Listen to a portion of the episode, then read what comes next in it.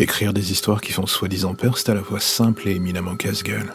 Je dis simple pour la bonne raison que l'on peut essayer d'appuyer sur des trucs un petit peu basiques. La peur de la mort, les enfants, les insectes et j'en sais rien, encore plein d'autres choses. Se jouer des phobies les plus basiques et mélanger le tout en se disant que cela finira bien par toucher quelqu'un. C'est une idée pas plus conne qu'une autre quand on y réfléchit un instant. C'est normal même, j'ai envie de dire. Puis arrive ce moment un peu traître où on réalise que même si c'est sexy sur le moment, on finit vite par en faire le tour de ce truc un peu digne d'une farce à attrape narrative. Et l'on se retrouve face à un problème, celui de réussir à trouver sa direction, sa voix, sa propre identité.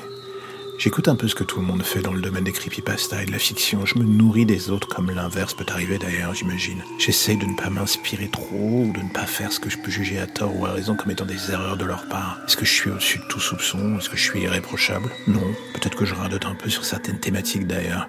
Peut-être que mon imaginaire est parfois assimilable à celui d'un mec mélangeant un peu trop la fiction et la thérapie.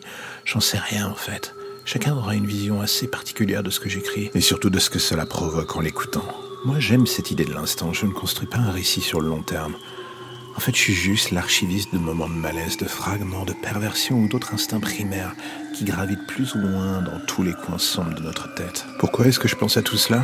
Pourquoi est-ce que la part d'ombre des humains me fascine d'une certaine manière? Bonne question. Je crois que mon plus gros défaut dans le fond tient dans le simple fait que je dois pas avoir une grande croyance dans la bonté d'âme de mes congénères. Je dis pas qu'elle n'existe pas, juste qu'elle se dissout au contact de l'époque avec une vitesse de plus en plus sévère. Et moi, ou mon esprit, dirons-nous, je suis une éponge de ce merdier. Je chope tout. Et comme tous les détritus, bah, au bout d'un moment, ça finit par coller, c'est sale, et l'on fait ce que l'on peut pour s'en débarrasser. Et du coup, j'ai envie de me dire, peut-être que ce que je suis en train d'écrire depuis tout ce temps, c'est juste le reflet de mes propres peurs. Si je présentais tout cela à un psy, je pense qu'il y aurait des chances que l'on fasse de longs discours, lui et moi. Et je me dis que ce qu'il risque d'en ressortir serait dans le fond sûrement aussi sombre que ce que j'écris. Ou alors peut-être que j'ai tort. Que je suis tout simplement un gamin dont l'esprit a très jeune commencé à fragmenter le gène de l'horreur et du bizarre pour pouvoir l'étudier plus sereinement au travers d'un médium comme la littérature, le cinéma ou l'art en général. Et qu'aujourd'hui j'essaye juste de faire en sorte d'y apporter ma pierre. Enfin, d'une manière juridiquement et créativement saine, j'entends. Pas envie de finir non plus dans un fait entre l'accusé. Ça serait un petit peu cocasse.